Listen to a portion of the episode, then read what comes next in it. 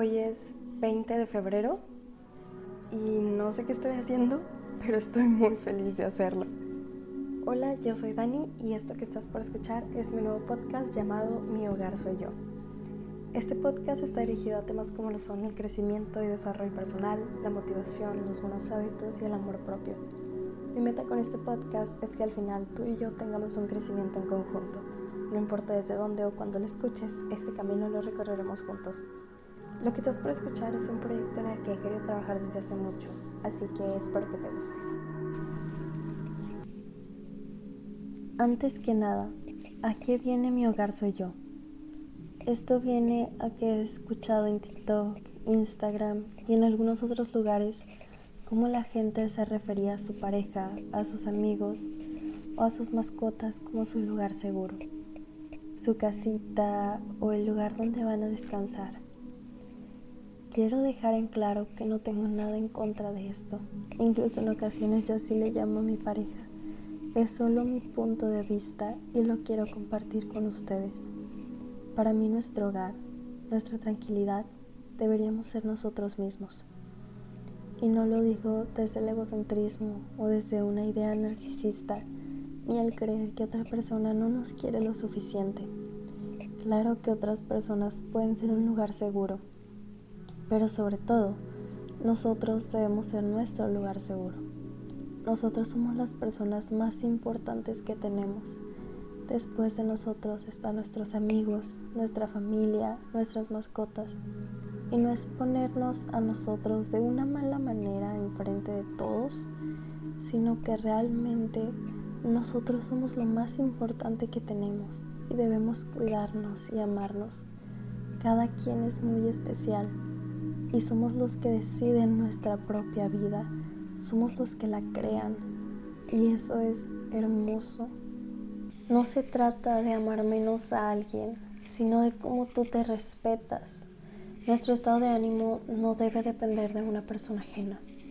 Si te sientes mal, busca la manera de salir sin tener que depender de alguien más para sentirte mejor. Que alguien te apoye es genial y no pasa nada si alguien lo hace pero no se debe confundir la dependencia del apoyo. Hace algunos años, cuando era más chica, yo solía depender mucho de mis amigos, de mi familia, incluso de las personas que me llegaron a gustar. Y era como, si me sentía mal, siempre trataba de buscar un refugio en alguien más. Siempre trataba de encontrar las palabras que yo quería escuchar de otra persona, de otra boca, que alguien más me las dijera, en vez de pensar en que tal vez yo misma era la que debía de dedicarse esas palabras de amor, esas palabras de cariño, de motivación. Y crecí así durante mucho tiempo y sin darme cuenta, eso también me comenzó a afectar y comenzó a importarme de más si la gente me quería o no, si la gente eh, le importaba lo que me pasaba o no, si les caía mal, si les caía bien, comenzaba a importarme demasiado. Y llegó un punto en el que llegué a pedir disculpas frente a todo un salón por caerle mal a alguien. Yo ni siquiera sabía por qué le caía mal. Pero yo le pedí disculpas porque yo sentía que era mi culpa y porque no quería caerle mal a nadie. Y no digo que esté mal que quieras caerle bien a todos. En cambio, es algo muy lindo. Pero realmente hay veces que no se puede. Y no puedes hacer otra cosa por eso. Yo realmente me sentía muy mal, si estaba triste y mis amigos no me contestaban, si mi mejor amigo se lo pasaba por alto, si mi mejor amiga me sacaba otro tema y me consumía más en esa tristeza y me sentía peor, me sentía más triste y me decía yo, es que no me quieren, es que ya no quieren estar conmigo. Hasta que durante la pandemia yo comencé a leer mucho, comencé a investigar y entre esas cosas pues fui aprendiendo que es completamente válido ir aprendiendo. No nacemos sabiendo todo y no sería divertido si fuera así. Durante ese tiempo yo aprendí muchas cosas.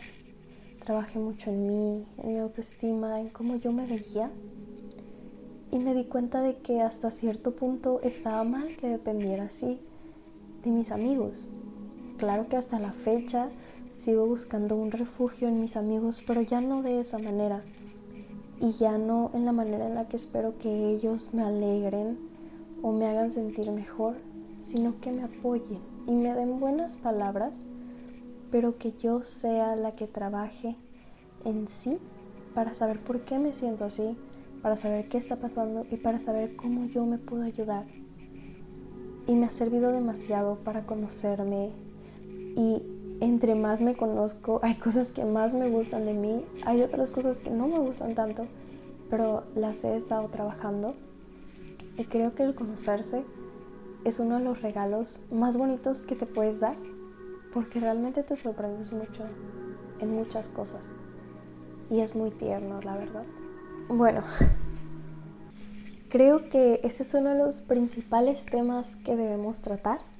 Hay mucha gente que aún no se ha dado cuenta de esto y quiero mencionarlo, pues para mí fue una de las cosas que me ayudó a comenzar a darme cuenta de que trabajar en mí es algo maravilloso y que es algo que vale la pena y todos merecemos ser nuestra prioridad.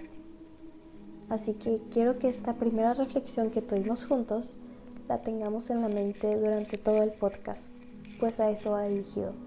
Así que la dejo para ti. Este fue nuestro primer episodio juntos. Realmente espero que te haya gustado y si es así, te espero en el siguiente.